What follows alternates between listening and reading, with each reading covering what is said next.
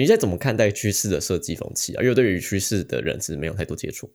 我觉得是还蛮开放的啦。就是我在选公司的时候，公司文化是我考量要不要进一家公司非常重要的一件事情。就是说，我会非常考量我在这家公司能不能说实话。因为坦白说，UX researcher 不一定说出来的话都是开发 team 想要听的，或者是产品经理想要听的，或设计师想要听的。但是我们是在为 user 发声嘛，所以我蛮在意说这一家公司他们能不能够拥抱听实话的这个思维。嗯，其实是蛮开放的，就是在这家公司里面不会说有什么很严重的政治氛围，让你没有办法说出你真正的 concern，或者是为用户发声。在跟他们 interview 的时候，你就很能够感受得到他们蛮愿意倾听每一个人的想法跟声音。嗯嗯嗯。哎，其实我觉得我们已经俨然开始在访谈了。那请新雅开场吧。对，欢迎大家来到设计游牧，然后我是新雅。哎，我是聂华。刚刚有听到一些，就是 Sabrina 帮我们做了一点点跟趋势有关的介绍，所以其实这一集呢。是要反映我们第三季要讨论关于产品背后的设计秘辛。那今天也很高兴可以邀请到 Sabrina 来聊聊，在 B to B 这样的一个产品，然后尤其是趋势这样比较偏自然软体的公司，他们内部是怎么去做设计跟研究的。那 Sabrina 同时也是 US 呃四神汤的共同创办人之一，所以大家应该多多少少看过他跟使用者研究相关的文章分享。那今天就很荣幸邀请他来跟我们分享关于研究相关的一些事情。那先请 Sabrina 帮我们简单自我介绍一下好了。嗨，大家好，我是 Sabrina。嗯，我现在是在趋势科技里面担任资深使用者研究员。那趋势科技是一家治安软体公司嘛？那我们主要做的是，我待的部门是在做 B to B 的大型企业治安软体。在加入趋势科技之前，我是在上海的指南创新担任使用者研究员。那指南创新是一家 design consultant，在大陆上海当地会比较有名一点，在台湾可能不是那么多人知道。那在那边担任使用者研究员的时候，主要负责的包含就是 IOT，然后医疗跟汽车都是我经常负责的领域。嗯嗯。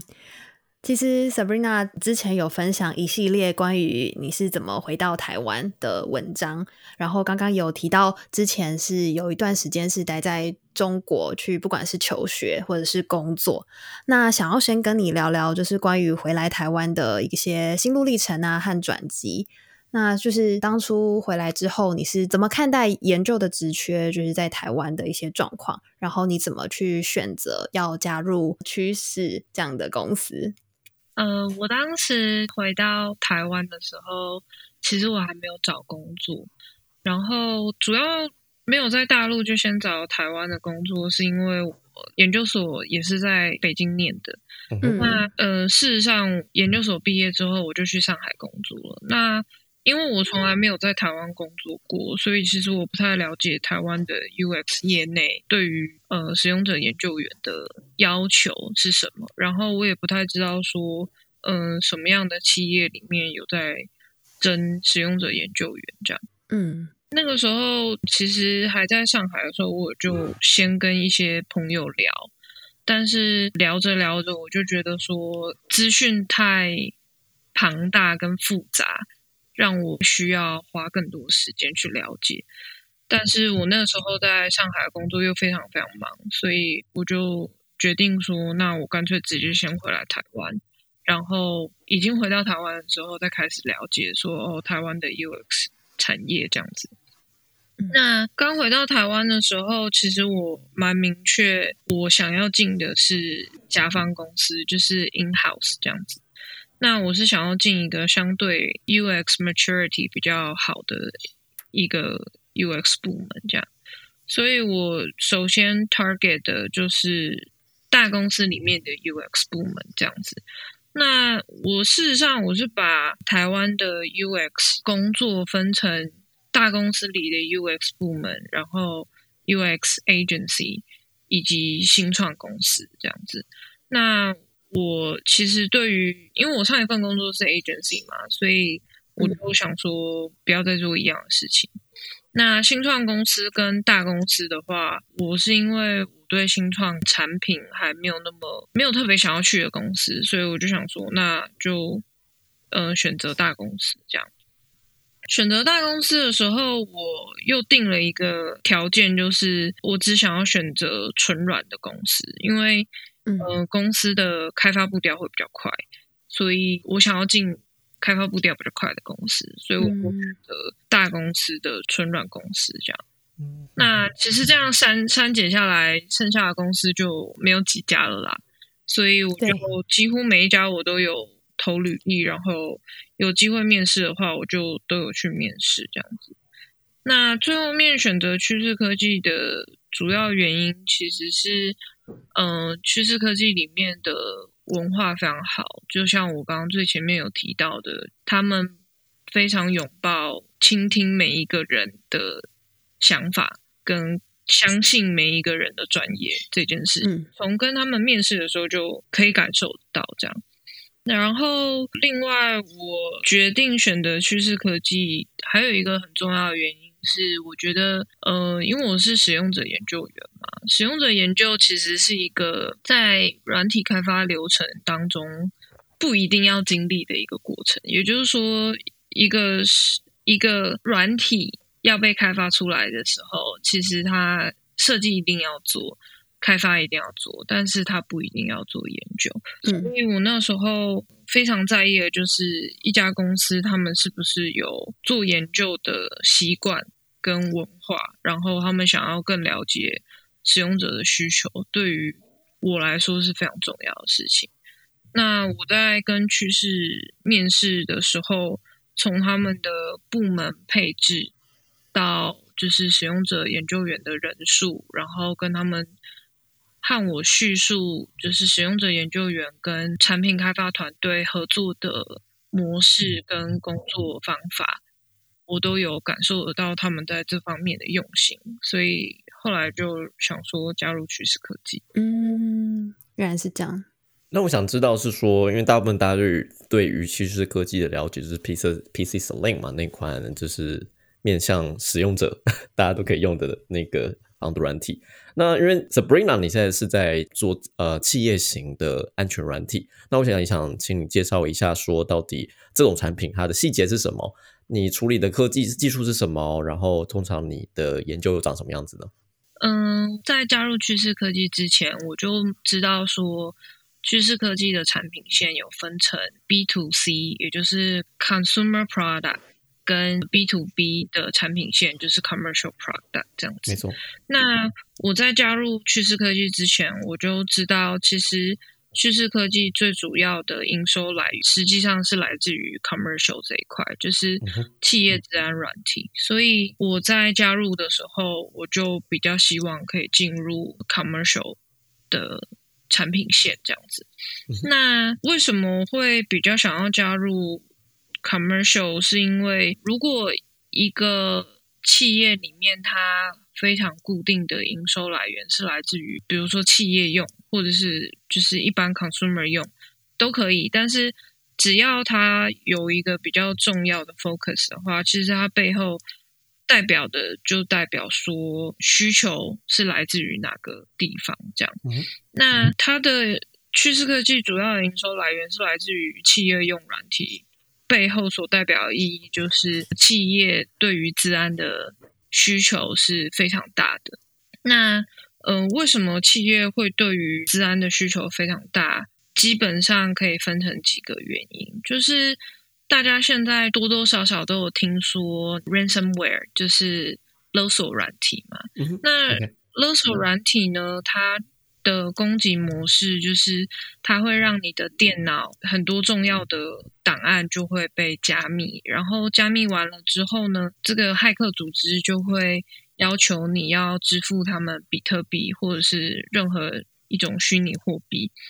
然后呃，如果你支付了，他就会帮你解码这样子。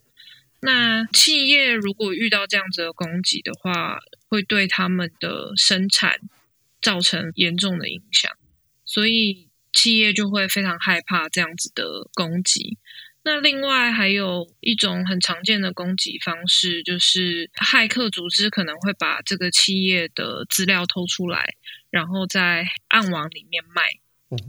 这件事情如果被爆出来的话，对于企业的形象会有非常重大的损伤。另外，就是有一些企业的消费者，他们是可以控告这个企业没有好好保护他们的资料的。所以，这些企业他们就非常害怕有造成品牌上的损失，或者是呃被他们的消费者告。的损失，所以他们就会非常小心的保护他们公司的资料，这样子。所以趋势科技的产品主要就是在预防这些企业呢遭受骇客组织的攻击，然后骇客组织有可能从网络层或者是就是 email。或者是端点，也就是端点的意思，就是电脑或者是手机，或者是一些终端机，比如说 POS 机啊，或者是店里面可能会有一些 kiosk。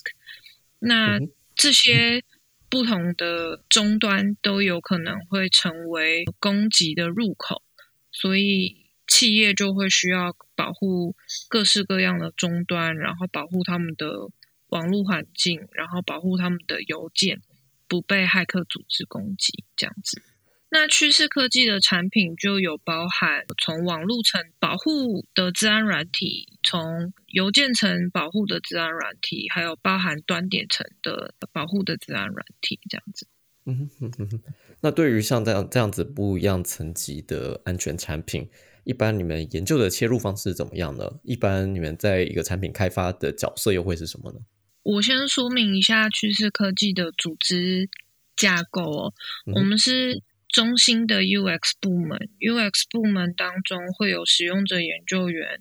UX 设计师。嗯，UI 设计师，然后 front end developer 跟 writer 这样子。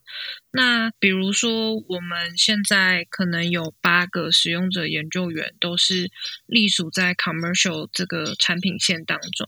我们这八个研究员，我们就会呃依据不同的主题，然后去划分公司的产品线，也就是我们每一个人都会有自己的守备范围。那这些守备范围其实就表示，我们同时要一起面对的开发团队可能会包含四四五个这样子。那四五个开发团队，他们分别都会有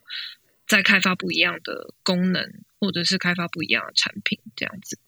那在跟他们合作的时候，我们其实就是跟着他们的每一个 iteration。我们都会去看，说那他们在现在开发的过程当中，是不是有遇到一些问题需要去理清？是不是适合做一些呃数据追踪，或者是适合做一些执行研究？我们会跟着这个开发团队一起工作。那在必要的时候，我们就会使用各式各样的研究方法来帮助这四到五个开发团队，这样子。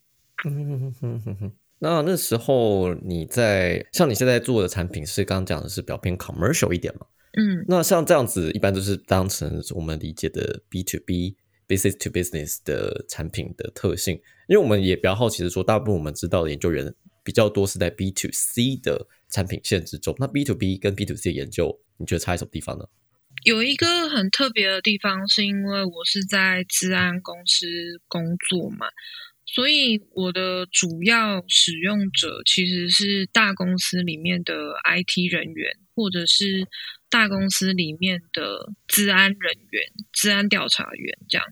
那大家就可以想象得到，如果我是要访问 IT 人员，或者是访问大公司里的治安调查员的话，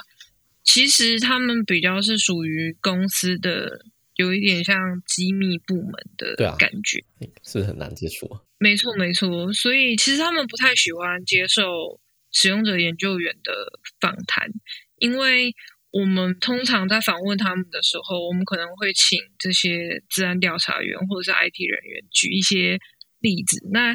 举的这些例子，很多时候就是这家公司是怎么被骇客的过程，到他们怎么解决被骇客的过程，这样。所以很多使用者是蛮不愿意被我们访问的，或者是他们公司里面的 policy 是不可以被别人访问的。这个是一个算是在治安里面、治安产业里面做 B to B 研究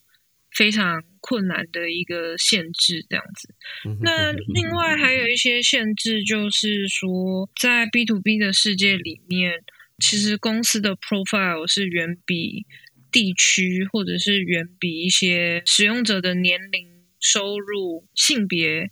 跟这些我们比较在 consumer product 很传统会做一些 segmentation 的条件。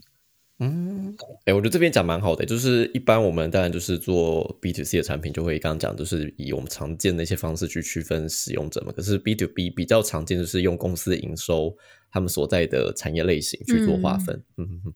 对对对，因为其实，在治安产业里面，公司的 profile 非常重要。因为其实为什么这些企业他们对于治安软体会有不一样程度的依赖感？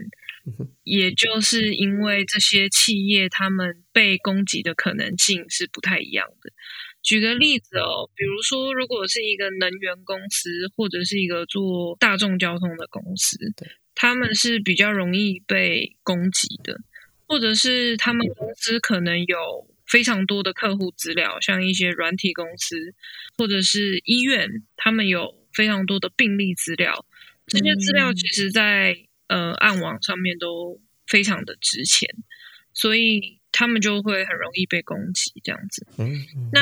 呃，像能源公司，或者是像比如说石油公司、自来水公司、电力公司，这些也非常容易被攻击。那被攻击的原因，是因为如果这些骇客组织让这些能源公司，或者是自来水公司，或者是电力公司的业务暂停的话。就会让这个国家，或者是让某一个地区造成非常严重的经济损失，这样子。嗯，所以像是这样子的公司，就会对于治安产品的依赖程度会非常高，这样。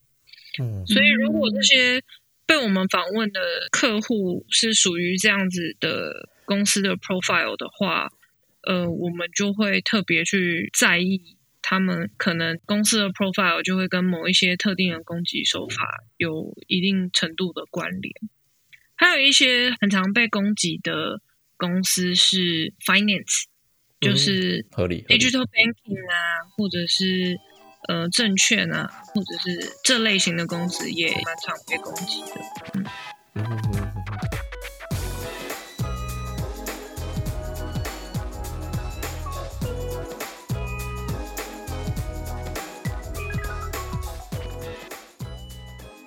好啊，所以我们刚刚讲到，就是呃，从 B to B 的研究到你 Sabrina，你在趋势自然安全的公司，你的角色是什么？那我想呢，进入其中一个案例，因为我们之前其实有聊到，就是关于在做公司的网络安全产品，那产品听起来应该也是在你一开始进入公司的时候处理到的一个案子嘛，对不对？那我们从我们可以从那个案例开始去讲，也许可以先从那个产品的一些状况先跟我们讲起。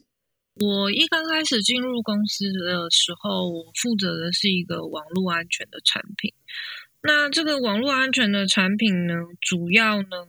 它的功能就是说，你可以把这样子的产品，它有点像是一个 sensor，然后你把这个 sensor 呢安装在企业的网络环境的大大小小的地方，这样子。那如果你把它安排在大大小小的地方，这个产品它就可以侦测网络流量当中是否有恶意流量。那如果它侦测到有恶意流量的话，它就会发一个 alert 出来给这个治安调查人员，跟他说：“哦，我们发现有一些可疑的恶意流量。那这个是我们给你这个恶意流量的 report 给给这个治安调查人员看，这样子。那一刚开始接受到这样子的任务的时候，我是非常惶恐的，因为就是首先我不懂网络环境，第二我不懂治安软体，第三我不懂使用者，所以在一刚开始是蛮挫折的，就需要了解非常多东西。那那个时候我非常非常感激，就是我的我的 project manager，还有公司里面的非常众多的阿弟们。他们很愿意帮我，就是在我问他们非常多关于这个产品的细节的时候，他们都回答我非常的巨细靡这样子。那一刚开始就是想说，那个产品是做了第二个版本了，那它第一个版本跟第二个版本中间做了一个非常大的改版。那大家想要透过一个 usability test 来。看看说第二个版本的易用性是不是比第一个版本要来的好很多，以及也收集一些易用性的问题来帮助大家 come up 出就是第三个版本这样子。那个时候我其实就赶快找了那个产品经理，然后跟他一起讨论我们应该要找什么样的使用者来访谈嘛。对，所以当时那个产品经理就列出了一个 list 给我，他从 DB 里面捞了一个 list 给我，然后我就一一的去跟这些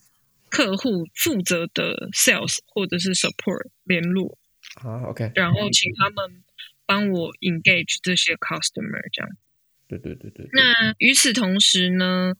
呃。我一边也在进行相关产品的竞品分析，OK，还有了解使用者在做类似这样子的产品，就是使用这样子产品的逻辑跟脉络是什么？这样子，为什么要了解它这个逻辑脉络？是因为自然软体其实它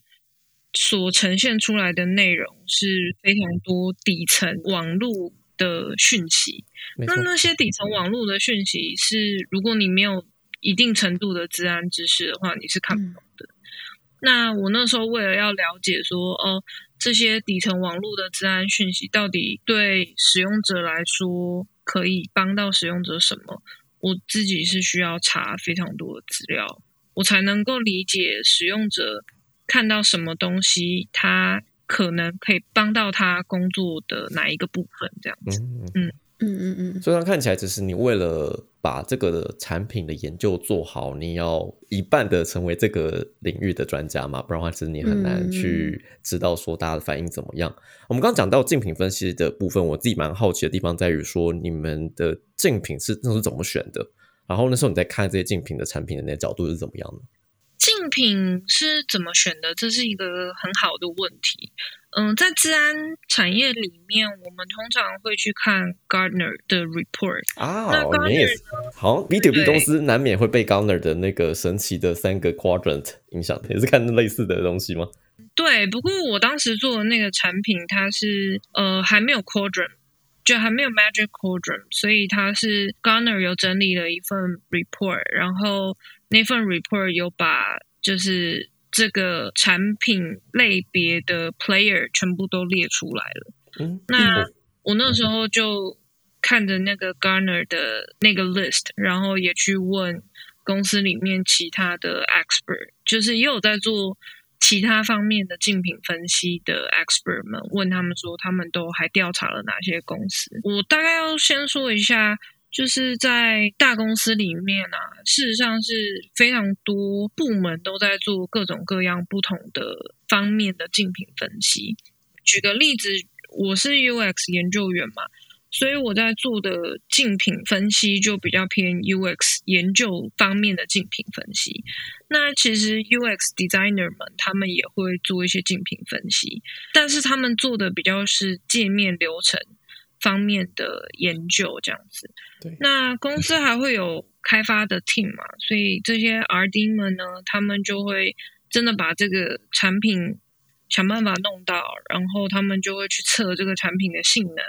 去测这个产品的能力。所以我其实是有各种各样不同的角色，我都可以我去问一下说，哦，他们有测试过哪一些产品，或者是他们有研究过哪些产品，然后把我的 list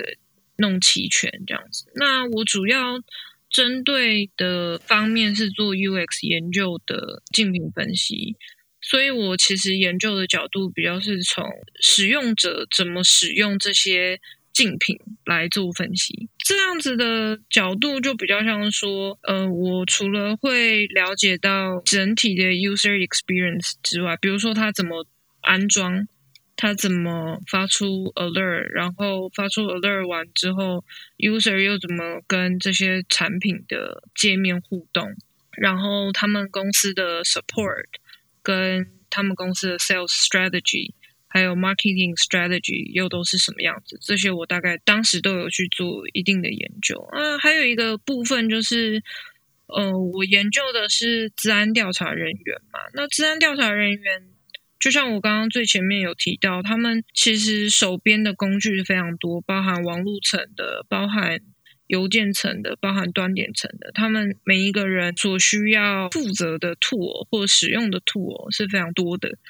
那我也会去研究说，呃，我的竞品在使用者他使用众多 tool 的这个 ecosystem 当中，他扮演了什么样的角色？这些竞品它是怎么跟其他各种不同的 tool 来协作的？来帮助这个治安调查人员更好的去、更好、更有效率的去完成他们的工作。所以我研究的主轴就是从这个 user 他每天的 daily work 跟 workflow 出发，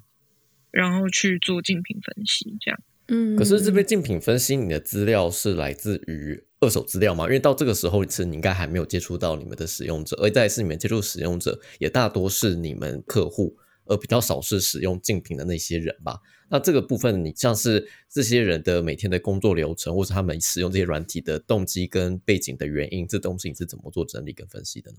嗯，你说的没错。就我在还没有访谈之前，大部分就是找二手资料。那二手资料的话，很多其实是来自于 YouTube，就是会有一些人他们使用了以后，他们就会拍一些影片。然后上传，然后就是竞品的这些公司，他们也都会拍一些 demo 影片，告诉他们的使用者说：“哦，要怎么做到跟其他产品的协作，以及怎么有一些很基本的 daily task，大概可以怎么做设定啊，可以怎么操作这些影片这样子。”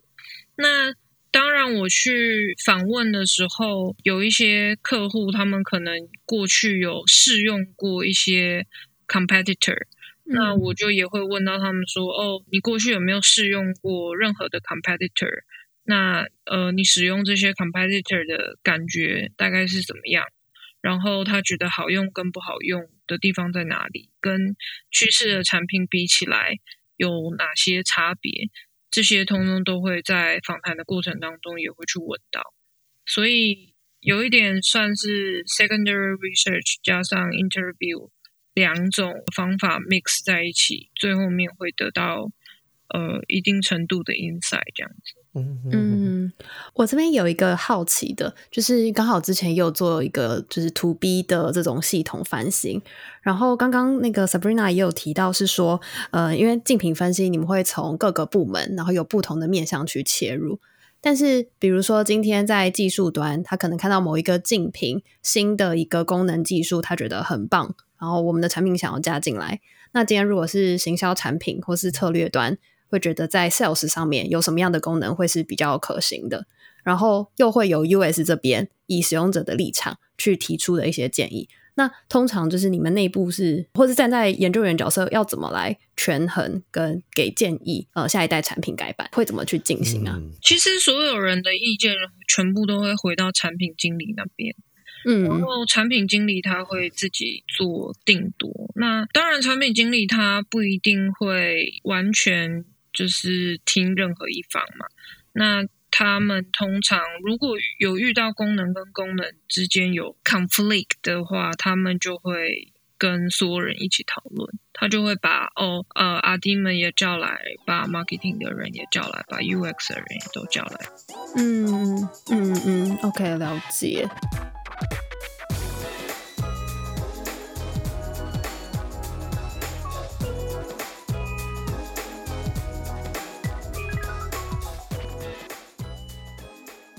好啊，那接下来就是想要问，刚刚也有提到，因为你们的以 to B 产品来说，其实客户是分散在世界各地，然后有不同的产业的状态。那想问你们平常会是要怎么去进行像这样的比较是远距的呃使用者访谈？然后首先是呃好奇 to B，刚刚讲一则是治安的这个比较敏感的产品，很敏感。那实物上你们会去怎么去招募使用者，然后怎么进行研究？我们现在招募使用者的方法大概有三种，嗯，对，一种就是我刚刚前面有提到，我们可以从 DB 里面捞资料了之后，呃，就会 come up 出一个 list，然后我们再一个一个跟这些客户负责客户这些客户的 sales 或 support 联络，然后请他们帮我们去跟这个客户问说，他们愿不愿意接受我们的访谈嘛？我很好奇，刚讲的 DB 指的是什么啊？Database，它是怎样？是比较偏是客户销售端的资料吗？还是是他们行为数据的资料呢？我们现在是都都可以有，呃，应该说就是某一家公司他们的订单，然后我们可以去看到他们都买了什么样的产品，或者是我们可以看看他们有某一些行为。然后我们就可以去针对某一些行为，然后去跟这些客户联络，这样子。那这边也要稍微提一下，就是我知道在一般的 consumer product 应该是可能会有 GDPR 上的问题啦，但是因为我们也是 B to B to B 的产品，所以其实我们是跟某一家公司联络，我们不是跟某一个特定个人联络。所以 GDPR 的问题倒是没有这么严重，这样子。那所以刚刚讲的那个 DB，其实就是我们可以从我们所收集到的资料来判断说什么样的客户或者是什么样的公司是适合我们来访问的这样子。那当然他们愿不愿意接受那是后面的事情，这样。嗯。那第二种方法就是我们现在也会在我们的。产品的界面上面就是直接询问客户愿不愿意接受我们的访问。那我们在这个界面上面，我们也是可以设定条件的，就是当客户符合某一些条件的情况底下，我们才跳这个招募的讯息。然后如果有客户愿意跟我们访问的话，我们就会请他留下他的联络资料，这样子。嗯，哎，这个边招募的效果好吗？我好奇哦。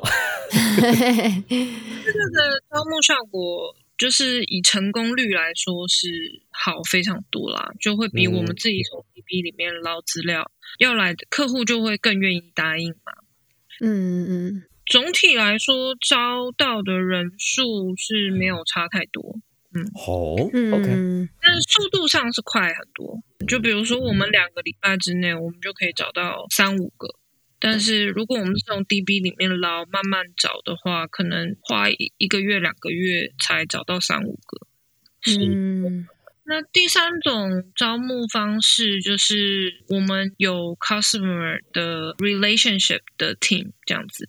那他们其实是会定期的跟客户。做一些联络的，随时随地他们可能就会问客户对我们的产品满不满意啊，然后呃有没有什么我们需要帮忙的地方啊，然后他们就会想办法跟客户建立一些关系，那他们就会有不定时的发生一些 call 的机会这样子，那呃我们就也可以参与这些活动，跟他们说哦，就是当这个 customer relationship team。他们跟客户有一些联络的时候，我们也可以询问说：“哦，适不适合我们加入？”然后让我们做一些访问，或者是做一些 concept 的 validation 这样子。嗯嗯，主要的管道大概是这三种。嗯嗯。我记得上次在前访的时候，Sabrina 还有讲到一个觉得蛮有趣的点，就是说你们会做使用者访谈，但其实会不完全是看使用者的这些意见或是想法，因为还有很大一部分是要看最新的这种骇客的攻击方式这件事情。想要多聊聊这样的研究脉络会是什么？我上次提到这件事情的时候，比较是在讲说趋势科技创新的动力是来自于哪里？这样，那使用者当然是我们创新的其中一个很重要的 input 嘛。但就是骇客的攻击层出不穷的攻击手法，也是我们公司在做技术创新非常重要的动力来源。就是我们要想办法有办法侦测到最新的攻击手法以及攻击模式。那对于 R&D team 来说，我们能不能够快速的发展出技术，让我们可以时时刻刻的都在世界。的治安公司当中保持顶尖的状态，对于 R&D 们来说是很重要的创新的的手段。所以公司里面有另外一个 team，他们叫做 Threat Research Team，这样子，他们就是每天都在研究世界上各式各样新的攻击手法，然后他们就会把这些攻击手法整理成一份一份的 report。那他们也会跟一些世界的情资单位合作，或者是一些政府机构合作，就是去告诉他们说：“哦，现在世界上有哪些新的攻击手法正在发生，各国政府可能需要发出警告。”另外，就是他们也会呃写出一些就是建议，大家可以往什么样的方向去发展技术来侦测这样子的。攻击手法给到 R&D 们，然后 R&D 就会跟这些 flat Research 的 member 会一起讨论说，哦，那他们现在开发出什么样的东西，能不能够真的侦测得到？然后在这个过程当中，他们可能也会不断的实验嘛。那在实验过程当中，也会需要这些 Threat Researcher 们去设计一些攻击情境跟呃模模拟攻击。来让阿弟们来测试，他们是不是真的可以抓得到新的攻击手法跟攻击模式？这样。那以这边的这些攻击模式，或者是这些呃新的技术研究的话，它会跟你做的访谈有怎样的关系吗？对对对，实物上会怎么结合？嗯，你问的很好，就是我们的产品啊，就是它要侦测到一个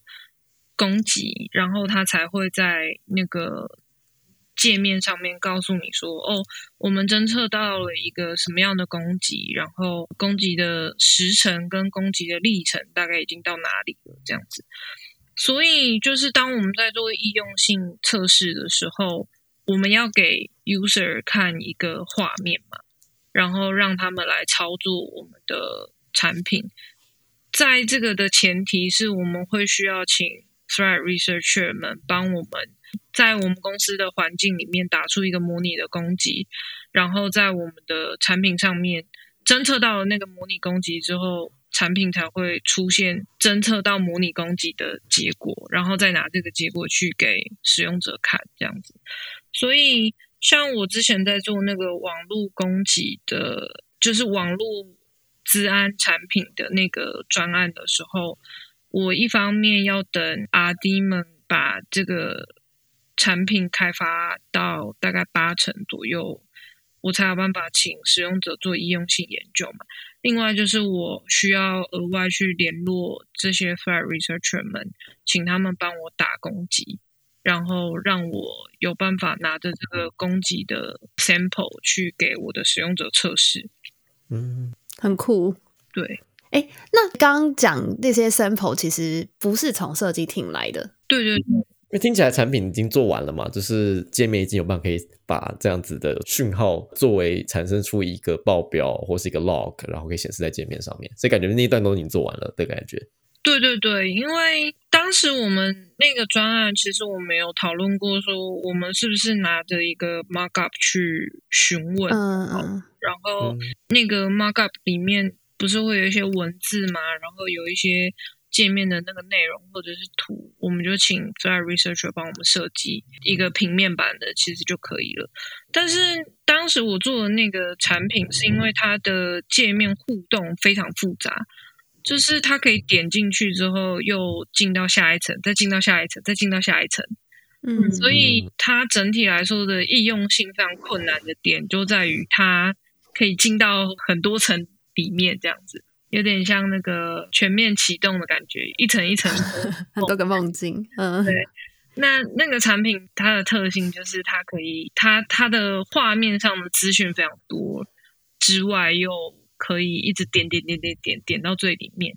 那我们就发现，与其我们请 Thread Researcher 帮我们把一层一层所有的资讯全部通通都做好，还不如请他们帮我们设计一个攻击的情境，然后让城市直接跑出来这个图。会反而更有效率，而且对于 user 来说，它的那个易用性测试的临场感跟实用性是更高的。所以那个时候其实还讨论蛮久，说怎么测试比较好做。但我们决定说，就是产品已经做到大概八成了，以后再去做测试这样。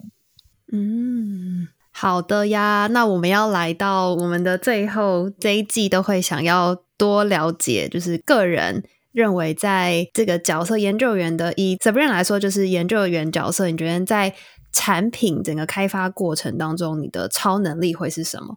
你会怎么来看待这件事情？我自己觉得没有什么超能力啊，就是我觉得我在产品开发的过程当中，我就是非常做我自己，做我自己，就是说我其实时时刻刻都在观察我身边的人，他们遇到什么样的困难。然后遇到这样的困难的情况底下，我可以怎么样帮到他们？那身为一个使用者研究员，我最我最厉害的事情就是收集资讯，这样。所以我每次就会观察我身边的 R&D、PM、设计师所有的人，我就会观察他们需要什么样的资讯。然后，如果他们需要这些资讯就可以解决他们的问题的话，我就会想尽办法去帮大家收集到他们想要的资讯。那不论这个资讯是来自于二手资料，或者来自于跟其他部门的沟通，或来自于跟使用者访谈，所以我自己觉得没有什么超能力，我就是想办法在跟所有人合作的过程当中，想办法去帮到大家，用我的专业。能力去帮到大家，嗯，大概就是这样。所以你的超能力其实就是你的团队合作的力量啦，当一个最好的队友，那也还是一个超能力啊。Nice，嗯，这让我想到一件事情，就是我们之前团队也有讨论过，我们往往会很在乎使用者他们的需求跟想法，可是其实团队内部反而是跟你很近合作的这些人，他们的需求或是他们怎么样去工作。能够更好的达到目标，就是大家的感受或是大家的需求也是非常重要的。然后这也是 Sabrina 就是有帮我们提到，这对于呃研究员好或者是设计师的角色也好，都是很重要的能力。今天就很谢谢 Sabrina 花这些时间跟我们分享，然后也让大家有机会可以了解 To B 跟自安的产品大概是什么样的状态，就是非常新颖的题目。谢谢你，谢谢 Sabrina，谢谢你们邀请我。那感谢大家今天的收听。那如果对于 Sabrina 相关写 US 研究的文章有兴趣的话，也欢迎可以到 US 四神汤去看它的相关内容。那我们也会同步整理到设计游牧的官网，大家可以去收看。那如果对于我们这一季产品背后的运作秘辛，想要了解更多讲者资讯的话，欢迎到我们的社群媒体打设计游牧的 Facebook 粉丝专业就可以找到喽。那也邀请大家可以到 Apple Podcast 去帮我们打新评分。那我们就下次见喽，拜拜。